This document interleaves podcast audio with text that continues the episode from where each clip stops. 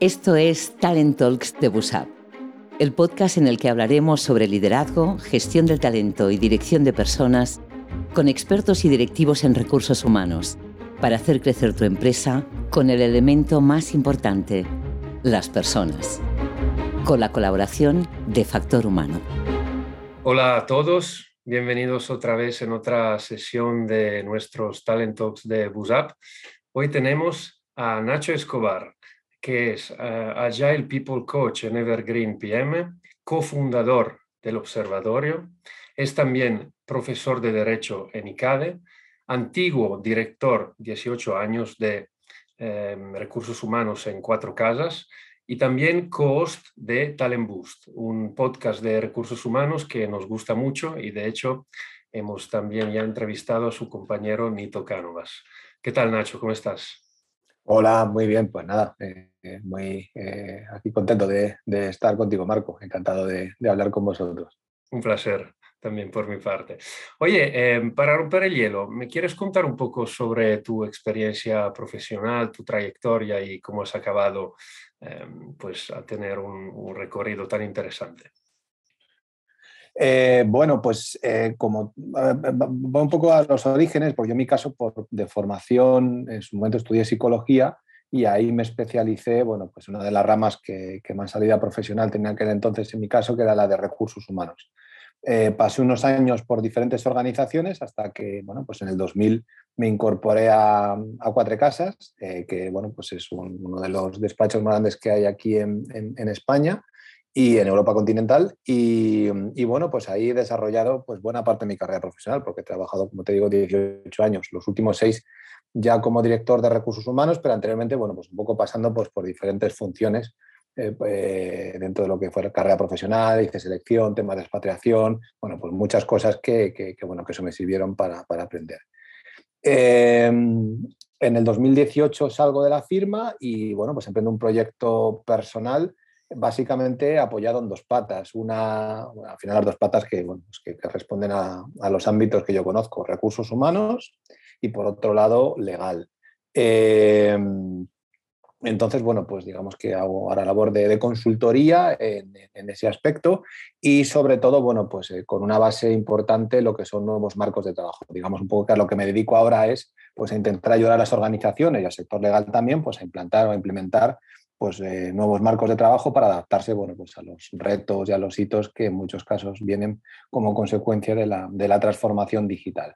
Em, eh, ahora mismo estoy trabajando con, la gente de Evergreen y bueno, pues ahí estamos trabajando esa parte de, sobre todo con un foco importante en la parte de Agile eh, HR, que bueno, pues luego si quieres comentamos un poco. Y, aparte de eso, bueno, pues em, como tú bien decías, pues también pues al final cuando ya eh, tienes posibilidad de hacer más cosas, pues eh, puse en marcha un podcast con, con mi amigo eh, Emiliano Cánovas, que también, como tú decías, le, entrevistaste y además con él también pues, pusimos en marcha un, una especie de think tank de recursos humanos del sector legal pues, para generar sensibilidad en esos temas. Y aparte, bueno, pues tengo la, he tenido la suerte de poder estudiando clase en, en, en algunas universidades en la Facultad de Derecho a los estudiantes de Derecho sobre carrera profesional. Nacho, enlazándome a lo que comentabas, ¿cómo ha sido este tránsito entre ser eh, director de recursos humanos de, durante casi dos, eh, décadas de, cuatro casas a pasar a la organización ágil, ¿no? a estos nuevos procesos de los que se habla tanto hoy en día? O sea, ¿lo has ido madurando sobre la marcha o ha sido, eh, digamos, algo que después de este recorrido en cuatro casas se te ha, se te ha dado la oportunidad de explorar? Bueno, yo creo que ha sido un, camino natural. Quizás en mi caso, pues fue, bueno, pues eh, fui un poco más early adopter porque, digamos, cuando empecé a introducirme en todo esto de la agilidad, no había mucha gente de recursos humanos, pero para mí ha sido un, vamos, digamos, un proceso bastante natural. Básicamente porque, bueno, primero porque yo he tenido la suerte de trabajar en una organización, como te digo, Cuatro Casas, que dentro de lo que es un sector como es el de la abogacía, que además tú conoces, que es eh, tradicional, sí que es verdad que, este despacho Cuatro Casas siempre ha sido eh, bastante disruptivo, bastante innovador y por tanto, bueno, pues pude también vivir todo lo que era, bueno, pues el desarrollo de un modelo de negocio dentro de un sector más tradicional pues eh, que eso también pues, se me abrió mucho los ojos. Por otro lado, como profesional de recursos humanos, yo estaba viendo que el, mundo del trabajo estaba cambiando y que estaba cambiando eh, muy rápidamente y sobre todo en los últimos años. Y eso a mí me generaba mucha inquietud y mucha curiosidad y quería profundizar en, en esos temas. Entonces, eh, bueno, pues con alguna experiencia que ya tuvimos con, algún marco de trabajo en, en, Cuatro Casas, más luego cuando, bueno, cuando salí y empecé a formarme, pues empecé a profundizar en, en todo lo que era Agile y lo que significaba y empecé a conectarlo pues, con mi rol de recursos humanos, a pensar que desde mi visión de recursos humanos, más mi conocimiento de estos marcos de trabajo Agile, pues eh, yo podía ayudar a las organizaciones pues, a, ese proceso de transformación, pero no tanto desde el punto de vista tecnológico, sino más desde el punto de vista de, las personas. Así que ese fue un poco mi, mi tránsito hacia, hacia lo que hago ahora. Sí, me, me llama mucho la atención cuando, cuando comentas esto de, de cuatro casas, porque sea, yo en mi experiencia estuve varios años en, en bufete de abogados, ¿no? Y, para mí pensar en la palabra ágil y legal, o sea, me cuesta verlo, ¿no? Pero por mm. la experiencia que tuve. Entonces, em, o sea, realmente ha sido fácil aplicar al mundo del, del, de los bufetes de abogados, al mundo legal, metodologías ágiles, o ha sido un, un tema complejo de más a sumar Em, a, tu objetivo final? Bueno, a ver, eh, partimos de la base que, cambiar las formas de trabajo en una organización no es fácil, ya igual que sea del sector legal, que sea de cualquier proceso de cambio, y en este caso un proceso de cambio tan, tan rápido y tan radical como el que estamos viviendo en el mundo del trabajo, pues eso no es sencillo. Eh, si a eso le añadimos, pues como tú bien dices, que al final el mundo de la abogacía es un sector pues, que tiene un componente más tradicional, luego además es un negocio que por su propia actividad, eh, digamos que siempre ha sido necesario y por tanto, bueno, de alguna manera económicamente siempre ha,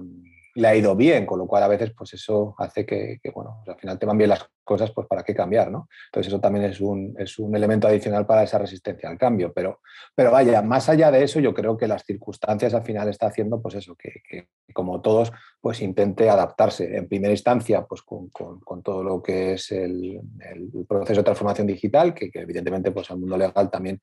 también le afecta, y en el momento que ya entramos en esa dinámica, pues todo lo que es las formas de trabajar, el tema de la recapacitación de las personas, el tema de trabajar pues en diferentes circunstancias se hace necesario y es ahí por donde, bueno, de alguna manera, pues eh, el mundo de la abogacía pues se va, se va sintiendo, sintiendo, bueno, pues quizás más conectado con estos marcos. Pero en cualquier caso, es un reto porque, bueno, pues em, hay que hacer ver cuál es el valor añadido que le puede que le puede, digamos, eh, aportar pues, este tipo de marcos de trabajo a un sector como es el de la, el de la abogacía. He de decirte que, que en mi caso, por ejemplo, en Cuatro Casas, eh, y yo no fui el que lo promoví, sino que es algo que vivimos también como consecuencia de, de, algún experimento que se hizo desde tecnologías, empezamos a experimentar con Kanban y con equipos legales y esto de alguna manera también redundó en beneficio del propio negocio, es decir, porque afectaba a la eficiencia, porque los equipos trabajaban de manera mucho más transparente y digamos que las ventajas se vieron muy rápido y eso hizo que, bueno, pues de alguna manera eh, a partir de ahí, pues eh, los,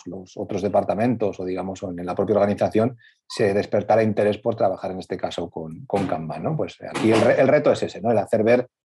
en el sector legal o con nuestros nuevos clientes que yo pueda tener, que son otros despachos, pues hacerles ver eh, qué valor les puede aportar y a partir de ahí poco a poco pues explicarles cómo funciona e ir implementándolo.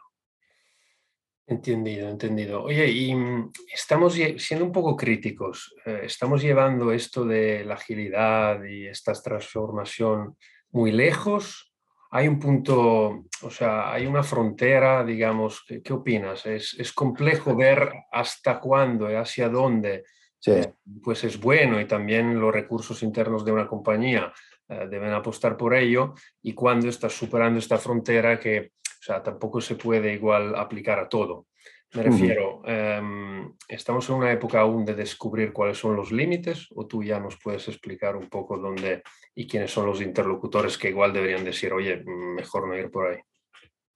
A ver, em, yo creo que, eh, como te digo, eh, en la manera que, hemos vivido, sobre todo gente de mi generación eh, y, y, muchas organizaciones que hoy en día son muy grandes, la forma de trabajar eso está en, digamos, en vías de extinción. eh, porque eso ha representado, pues eso, pues que, bueno, primero que el contexto ha cambiado, que, evidentemente las cosas funcionan a otra velocidad y por tanto, bueno, pues eh, todas las aproximaciones en cuanto a forma de trabajar que existían antes, pues han estado, eh, pasan a estar obsoletas. Entonces, un poco aparece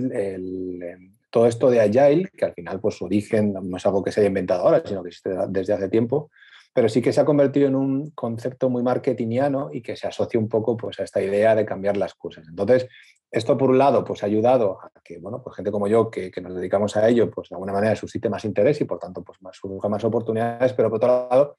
ha generado cierta confusión eh, y quizás un poco un cierto abuso ¿no? de la utilización del término. Yo, en mi caso, como verás, además, siempre intento hablar más pues eso, de nuevos marcos de trabajo, porque en el fondo, bueno, pues un poco es lo que yo intento eh, llevar a las organizaciones. Eh, y huir un poco de ese término de agile que, pues ya te digo, que ahora pues se ha convertido como algo muy de moda y que se utiliza eh, para, cualquier, para cualquier concepto. Pero en el fondo, lo que sí que creo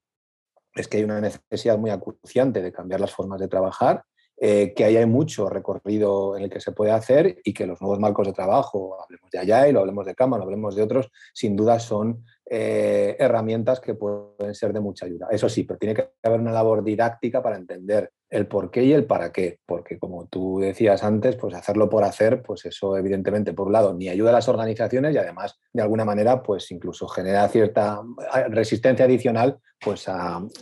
llevar estos procesos de cambio. Y, por ejemplo, aplicándolo a, nosotros, ¿no? a BuzzUp, que estamos en una fase de scale-up, o sea, somos, una startup consolidada, eh, estamos abriendo muchos mercados, estamos en una fase de hypergrowth, y entonces, ¿cómo aplicas em, metodologías ágiles a una startup y cómo debería ser la postura hacia el mundo corporate. O sea, hay marcos predeterminados que puedes mm, listarme, em, hay un approach que debería ser diferente o cada compañía al final tiene que analizar un poco su cultura, su forma de ser y luego aplicarlo. Claro. Em, a ver, aquí hay dos cuestiones. Em, o sea, por un lado, eh, el hecho de, de ese proceso de crecimiento que puede una organización como la vuestra, ¿no? en cuanto a que bueno, pues, eh, va escalando y va adquiriendo unas dimensiones que requiere pues, una determinada gestión y en esa gestión pues evidentemente puede eh, entrar o encajar pues, el trabajar con estos marcos ágiles, pero también puede tener que ver pues, con generar una estructura más corporativa, con,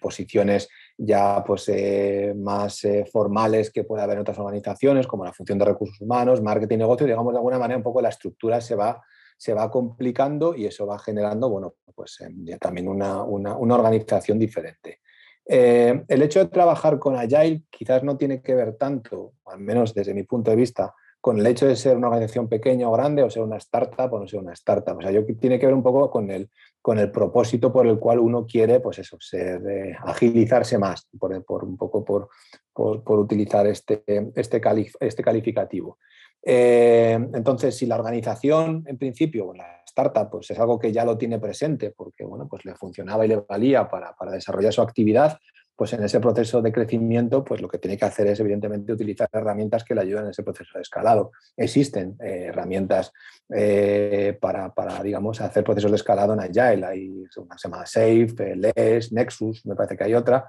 y que básicamente un poco sirven para hacer ese proceso de, crecimiento. E incluso en organizaciones ya más tradicionales que empiezan a experimentar o hacer pequeños proyectos eh, con estos marcos de trabajo, cuando ya ven que lo quieren incorporar a toda, la, corporación, pues igualmente se pueden apoyar en, estos, en estas herramientas, en estas metodologías que te mencionaba, precisamente para empezar a, estructurar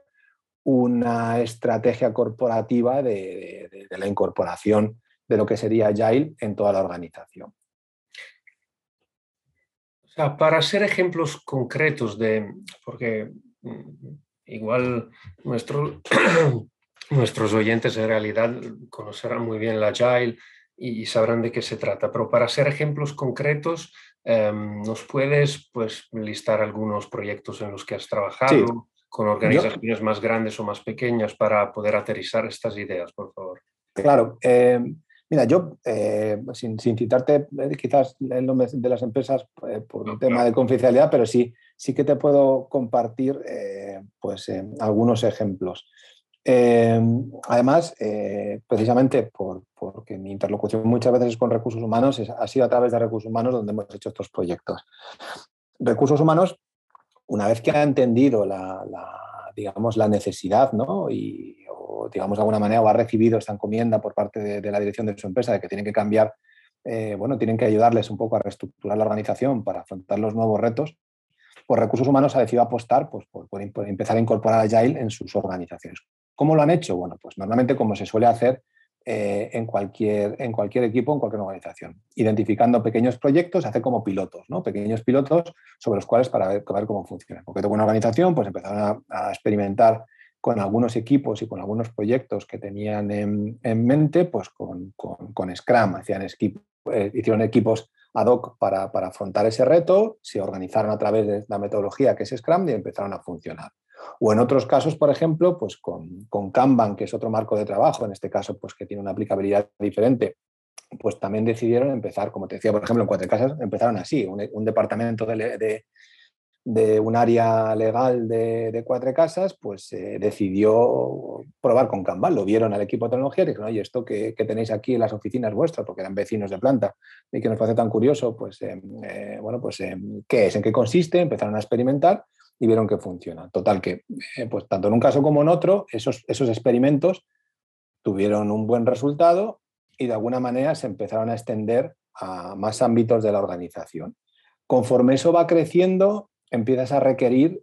el empezar a, establecer una estrategia y a organizarlo. Para eso necesitas, por un lado, pues eh, este tipo de metodologías que te hice, como te decía, como SAFE, como LES o como Nexus, para para de alguna manera tener una metodología que seguir para hacer ese escalado, pero por otro lado también, por ejemplo, pues empiezan a, gestionar lo que llaman las, las, oficinas de transformación, que eso empiezan a surgir en muchas, en muchas compañías, empiezan a aparecer este tipo de oficinas, que son oficinas que de alguna manera coordinan qué proyectos se van incorporando a estos nuevos marcos de trabajo, establecen mediciones de cómo van impactando en el negocio eh, la realización de esos, de esos proyectos van haciendo el seguimiento y la planificación de la formación en estas metodologías para las personas que se van involucrando y poco a poco van planificando su extensión a toda la organización. Con lo cual, bueno, digamos que es un poco lo que yo he podido ver pues, en grandes corporaciones que, de alguna manera pues, han decidido eh, primero empezar por la experimentación y luego poco a poco pues, ya extenderlo a toda, a toda la organización. Muy claro, muy claro. Muchas gracias. Pasaría a otro tema. Em, haciéndote un ejemplo, hace años diría que el símbolo del éxito era poder ir a trabajar a diario en traje corbata, ¿no? siempre en las pelis, por ejemplo, de Hollywood se veía el hombre de éxito con su traje, su corbata, su coche. Em, diría que estas dinámicas, a raíz de la pandemia aún más, em, y con la implementación del, del trabajo híbrido, ¿no? del teletrabajo, están cambiando. Y, por ejemplo, lo estamos viendo también nosotros en el transporte. O sea, antes igual, para atraer talento, tenías que basar tu propuesta sobre una nómina eh, pues importante. Ahora igual, un candidato a la hora de elegir su posición y su siguiente mm, pues, proyecto, analiza también cómo llegar, cómo desplazarse, cómo a diario poder organizar su vida para tener unos servicios de transporte adaptados a sus necesidades. Ahora, trasladando la pregunta a la atracción de talento de empresas corporate, ¿cómo pueden seguir estando a la altura de este talento tan cambiante que los tiempos obligan a pensar de otra manera sin perder su atractivo como empresa corporate que tampoco se puede digamos, transformar algo que no es. O sea, ¿cómo están haciendo, según tú, las empresas corporate a seguir atrayendo talento a raíz de la pandemia? A ver, em, yo creo que eh, antes ya de la, pandemia eh, empezaba, digamos, a existir eh, unas motivaciones, unas aspiraciones quizás diferentes a otras generaciones en cuanto a lo que uno buscaba con, con el trabajo. Eh, yo creo que, bueno, pues por una cuestión de educación y de cultura, pues eh, generaciones que, o yo por lo menos, por ejemplo, pues lo he vivido en, el despacho, puesto que cada año teníamos que ir incorporando gente que salía de la universidad y conforme iban pasando los años, pues iba viendo un poco esa evolución generacional de, los estudiantes de Derecho cuando se incorporan al mundo profesional. Y sí que es verdad que conforme pues, nos hemos ido acercando a estos años, digamos que, tenían unas aspiraciones eh, que estaban más en consonancia con algo que habíamos deseado los mayores durante mucho tiempo y quizás no habíamos conseguido, ¿no? que es tener pues eso, pues una mayor conciliación y una mayor calidad de vida. Y por tanto, si se lo habíamos inculcado a nuestros hijos, pues era normal que ellos de alguna manera aspiraran, a, aspiraran a ellos. Eso de alguna manera empezó a condicionar también las políticas de employer branding de muchas organizaciones, es decir, el poner, el poner en valor que ellos también tienen políticas de, pues eso, de, de flexibilidad, y de, y de, y de, bueno, pues un poco de, conciliación incluso de teletrabajo antes de que viniera lo de la pandemia. Por otro lado está lo que dices tú, la parte más de formalidad, que quizás en un sector como el legal, que, tú y yo conocemos, pues sí que es muy habitual esa mayor formalidad en cuanto a la, en cuanto a la forma de vestir, ¿no? Y bueno, pues con el tiempo también se han ido introduciendo pues pequeños cambios, como pues en su momento los casual Fridays, luego poco a poco, bueno, pues flexibilizando también en época estival pues el uso de la corbata y al final, bueno, pues de alguna manera se va dejando un poco a criterio de las personas que trabajan en organizaciones como pues un despacho de abogado para saber cómo tienen que vestir cuando se tienen que estar con un cliente y cómo se tienen que vestir cuando están, eh, pues eso, dentro de, dentro de la organización trabajando con su equipo, dentro un poco de los parámetros que tiene que ver con trabajar en estos, en estos contextos. Pero bueno, a lo que voy es que, evidentemente, todas estas cosas pues, han ido evolucionando. ¿Qué ha ocurrido con la pandemia? Bueno, evidentemente, todo lo que es la parte de teletrabajo, pues eso se ha acelerado exponencialmente. De los que tenían ya eh, políticas eh, vinculadas a este tema, pues de alguna manera pues, les ayuda para consolidarlas. Los que estaban esperando a experimentarlas, pues han tenido que acelerar y ya, por tanto, darle forma. Y los que no tenían nada, pues han tenido que improvisar sobre la marcha y establecer formas para empezar a incorporar pues, eh, políticas de teletrabajo. ¿Qué ha ocurrido ahora o qué está ocurriendo ahora? Que más o menos, bueno, pues se parece que, que volvemos a la presencialidad, aunque un poco a, base de, de, tropiezos. Pues que muchas organizaciones están encontrando que las personas que trabajan ellas quieren seguir manteniendo esa, esa flexibilidad, en este caso de teletrabajar, eh, que a lo mejor no tenían antes, ¿no? Y eso, bueno, pues está suponiendo que muchas organizaciones tengan que, de alguna manera, pues em, apostar e implementar pues este tipo de, políticas que antes, que antes no tenían. Y por tanto, bueno, eso, eso, lo, está condicionando. Pero bueno, un poco por, también por, cerrar esta respuesta, esta pregunta que tú me lanzabas, eh, Marco, yo creo que cada vez las organizaciones están dando más importancia a, que de alguna manera la gente se sienta identificada con, bueno, con un poco con sus principios, con sus políticas y que eso de alguna manera conecte con, las personas que se van a incorporar y eso está haciendo que bueno, pues todas las estrategias de, captación y de retención del talento pues eh, empiecen a parecerse más casi pues un poco a, un, a, un, a una especie de agencia de viajes o al modelo de TripAdvisor. ¿no? Si te fijas, cada vez se habla más de employer experience, del engagement, eh, al final, bueno, pues un poco es cuidar ¿no? la experiencia del empleado en todos los sentidos, desde que hace el onboarding hasta que hace su carrera profesional, el cómo va evolucionando, su proceso formativo y bueno, y todo eso, evidentemente, pues eh, está poco a poco ganando terreno en, en las organizaciones. Claro, claro. Y estaba pensando una cosa mientras hablabas, Em, que creo que puede ser muy interesante. Por tu conocimiento tanto del mundo legal como del mundo startup, ya que ahora en España, por ejemplo, se están desarrollando desde hace años muy importantes como el de Madrid, el de Barcelona, el de Valencia, ¿tú crees que el mejor talento se lo está quedando el mundo startup, el ecosistema startup, o sigue habiendo perfiles que optarán siempre por el mundo más tradicional, más corporate? O sea, para hacerte un ejemplo, una persona que ha estudiado Derecho, que sale de la universidad,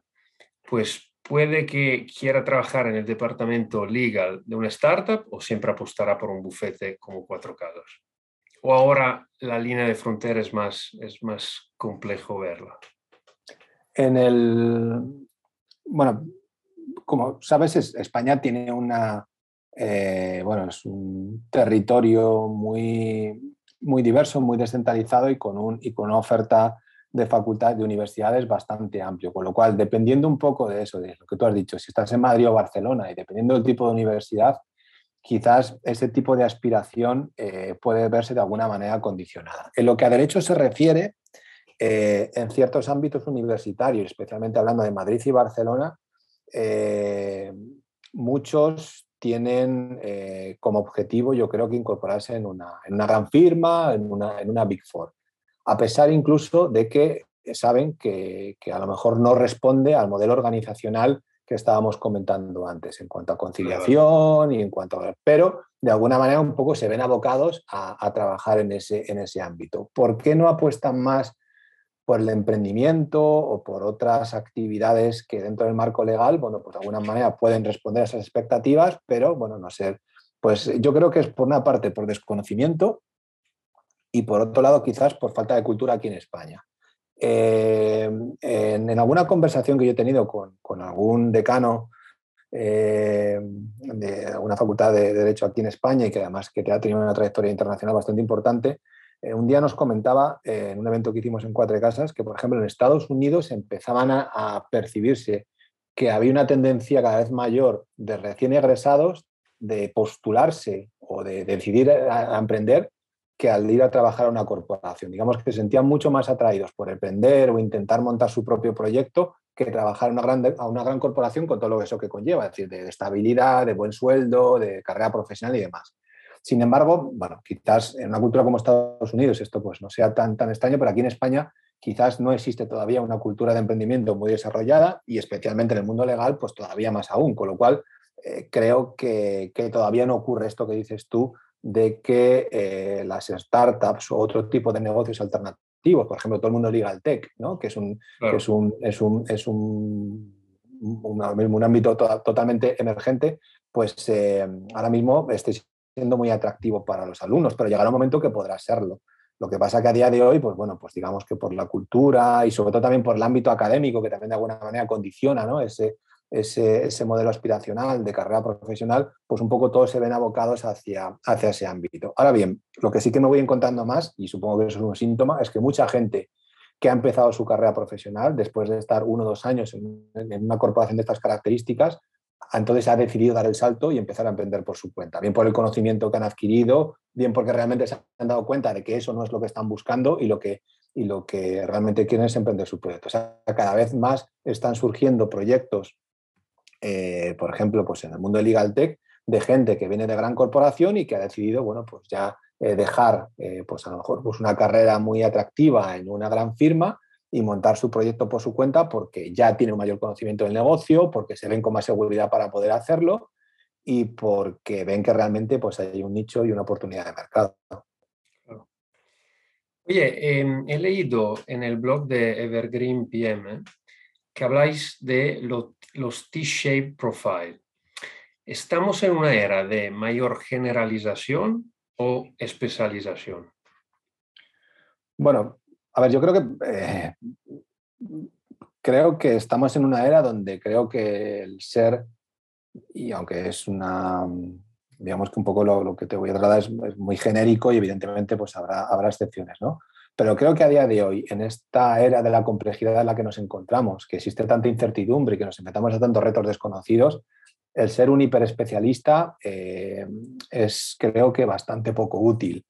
Eh, cada vez nos enfrentamos eh, como sociedad, como humanidad, creo que el coronavirus es un claro ejemplo, pero en el mundo empresarial pues eso también está a la orden del día y antes de todo esto que nos ha pasado, cada vez se enfrentan a retos más, más complejos en los que, digamos, antiguos procedimientos o antiguas aproximaciones ya no tienen, digamos, el resultado que tenían antes. Es decir, ahora ya eh, para conseguir B, eh, digamos, o para llegar de A a B, pues no, digamos que no, no, tienes que hacer lo mismo, tienes que hacer cosas, cosas diferentes. Y muchas veces incluso pues, nos enfrentamos a contextos que más hay incluso de, de, de, tal complejidad que, que, muchas veces ni sabemos muy bien cuál, cuál es la aproximación que tenemos que tener. Es ahí donde empieza a cada vez a manifestarse la importancia de, este perfil T y sobre todo pues eso de equipos multidisciplinares, donde tengas personas que evidentemente pues puedan dominar o puedan conocer una determinada materia, pero en ese equipo tiene que haber gente con otro, con otro tipo de, habilidades y de competencias, donde de alguna manera un poco todos se complementen y puedan aportar pues ese, digamos, ese conjunto de inteligencia colectiva que pueda ayudarles a afrontarse a ese proceso de, bueno, pues de, resolver retos tan complejos como los que tenemos ahora. Con lo cual, y por cerrar ya un poco la, respuesta, sí que creo que, las organizaciones, por un lado, apuestan más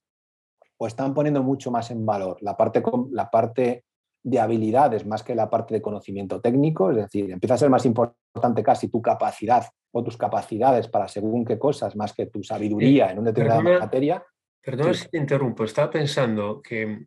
mientras, mientras decías esto, a ver si no me equivoco, yo creo que más que buscar perfiles multidisciplinares, buscan perfiles, y se busca en esta nueva era, perfiles que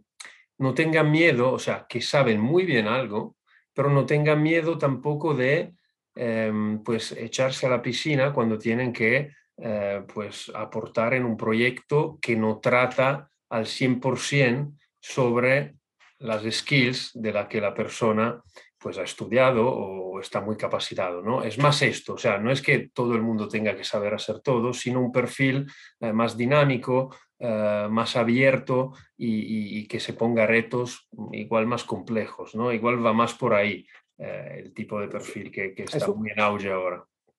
igual me equivoco. no,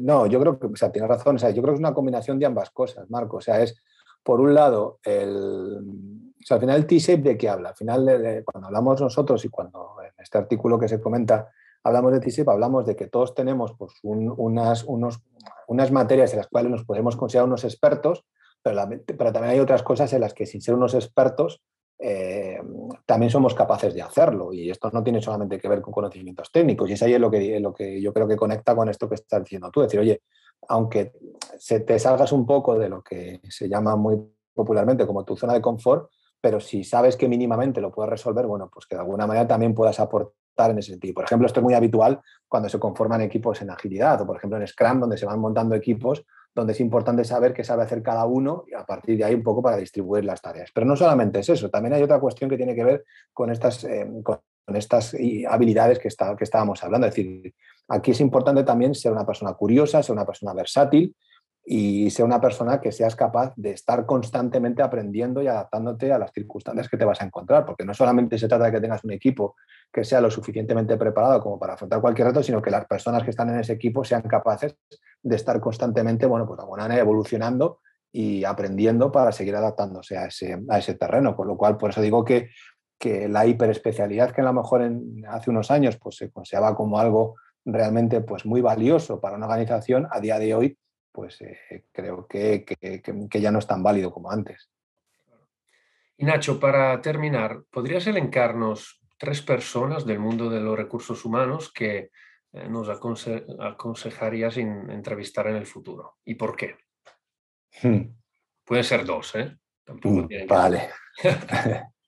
importante poder analizar cómo eh, en el mundo legal se están, digamos, em, llevando a cabo ¿no? estos procesos de adaptación para atraer talento, para eh, sobre todo transformarse eh, a raíz de estos últimos años de cambios y cómo, digamos, también el perfil, eh, tanto en grandes empresas como en el mundo corporate, como en startup, al fin y al cabo, está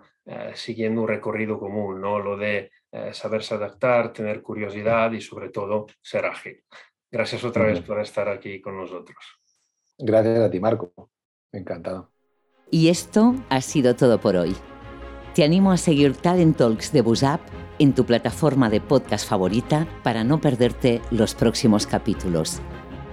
Te recuerdo que puedes ver este mismo capítulo en vídeo en el canal de YouTube de Busap. Muchas gracias por estar ahí. Hasta dentro de dos semanas.